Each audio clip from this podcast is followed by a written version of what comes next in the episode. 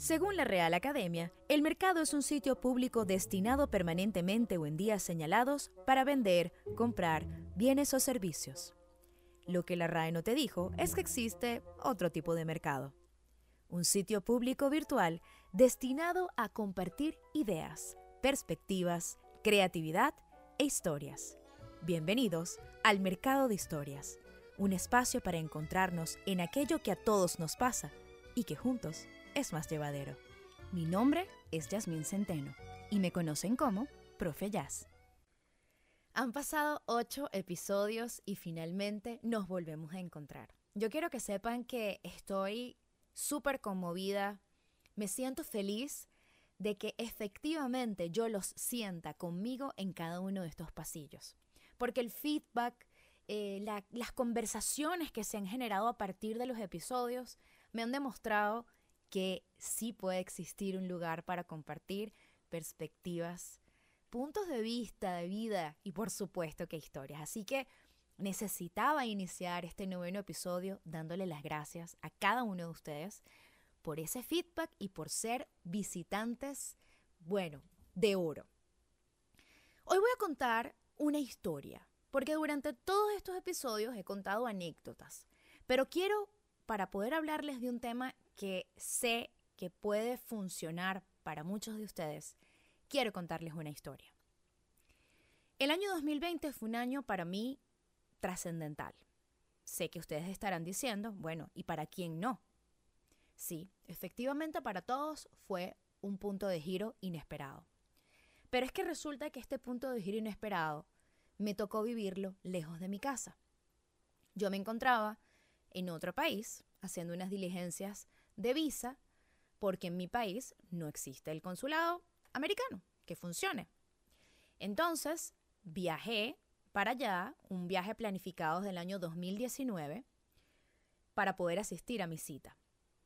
Jamás me imaginé que estando allá iba a recibir la noticia de que entrábamos en pandemia y que mi país se cerraba a partir del 15 de marzo.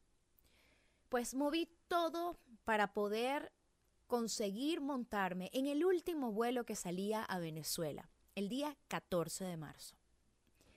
Bueno, luego de haber pagado multa, haberme movido, haber logrado que mi visa aprobada me la entregaran más rápido de lo normal, dije, por Dios, ¿qué es lo peor que puede pasar ahora? Porque ya todo lo resolví. A minutos de chequearme, llega alguien de Aeronáutica de Colombia y cancela el vuelo. Evidentemente yo eh, entro como en un colapso, como todos. Imagínense un aeropuerto con una noticia como la pandemia, que ya de por sí están cargados de emociones. Imagínense en este momento cómo le sumamos la incertidumbre, el miedo, el pánico, el necesito llegar a un lugar a resguardarme. Súmenle que te dicen no vas a poder regresar a tu país y no sabes por cuánto tiempo. En el momento, lo primero que viene a mi mente es voy a utilizar las redes para difundir esta información. En primer lugar, porque soy comunicadora social y de eso se trata mi carrera, de comunicar una información, en este caso. Y por otro lado, porque de alguna forma las redes hoy en día tienen un poder muy importante y yo apelé a ese poder para ver si podían buscarnos solución.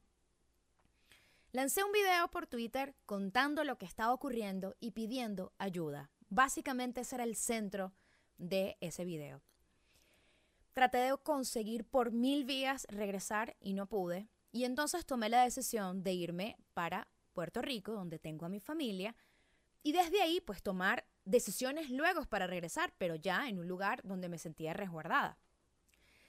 Luego de llorar, de sentirme frustrada, de paralizarme, de estar aterrada, mi esposo me dice que se encuentra en Venezuela. En ese momento, tu video se hizo viral, pero lamentablemente una viralización negativa. Yo honestamente no podía entender cómo un video pidiendo auxilio se podía convertir en algo negativo, pero resulta que sí puede ocurrir. ¿Por qué? Porque cuando nosotros contamos las historias a la gente, deja de ser nuestra para convertirse también en la otra. Y el tema está ¿En qué vienen las interpretaciones? Que uno tiene que entender que no dependen de uno y que no te definen. Pero como tú te encuentras en vulnerabilidad, estás rota y con miedo, evidentemente te afectan como me pasó a mí, me tumbaron y me quebraron porque leí cosas de mis propios paisanos que decían como que, este, bueno, ¿quién te manda? Irresponsable por irte de vacaciones en pandemia.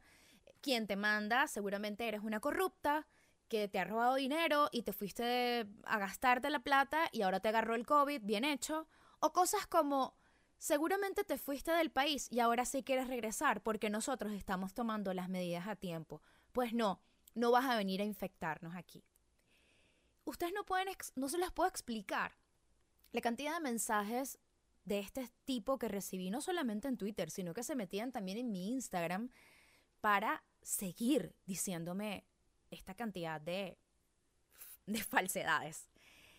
Yo me afecté. Pero entonces, como todo dolor, yo siempre digo que tiene 24 horas, al día siguiente retomé el poder. ¿Y por qué retomé el poder? Y aquí voy a rescatar algo que les quiero dejar de este episodio. No te lo tomes personal. Ni que te digan que eres lo máximo, ni que te digan que eres una porquería. No te lo tomes personal porque no depende de ti. Es la percepción que el otro cree de ti. El error está en que tú la tomas como cierta y le entregas el poder completo al otro de definirte y por eso vienen los quiebres. Por eso es que uno se afecta el triple por cosas que si nos ponemos a ver no tienen por qué pasar. No te lo tomes personal nunca tampoco si es que necesitas una aprobación para saber que eres maravilloso. No, hay que dar las gracias, sí. Pero eres maravilloso porque tú sabes lo que eres y sabes perfectamente cuáles son tus verdades, cuáles son tus banderas y cuáles son tus valores. Ese día yo juré que más nunca le iba a dar poder al otro de definirme cuando yo sé exactamente quién soy. Y no tomarme personal las cosas se convirtió en mi disciplina, porque es un hábito, es un hábito complejo, porque este libro de los cuatro acuerdos de Miguel Ruiz parecen sencillas los planteamientos, pero realmente son planteamientos que no, como humanos, no, a veces fallamos y no los tomamos de verdad. Así que yo vengo a decirte hoy que pase lo que pase, lo hagas buenísimo o las cosas no te salgan bien, no te lo tomes personal, porque no es contigo. Tómatelo tú para tú mismo saber quién eres y reafirmarlo. Pero si de casualidad te has sentido como yo y un día te quebraste, no te preocupes. Porque aquí a todos nos pasa lo mismo. Te espero en Instagram, en arroba el mercado de historias, porque ahí es donde se han establecido estas conversas sabrosas entre tú y yo.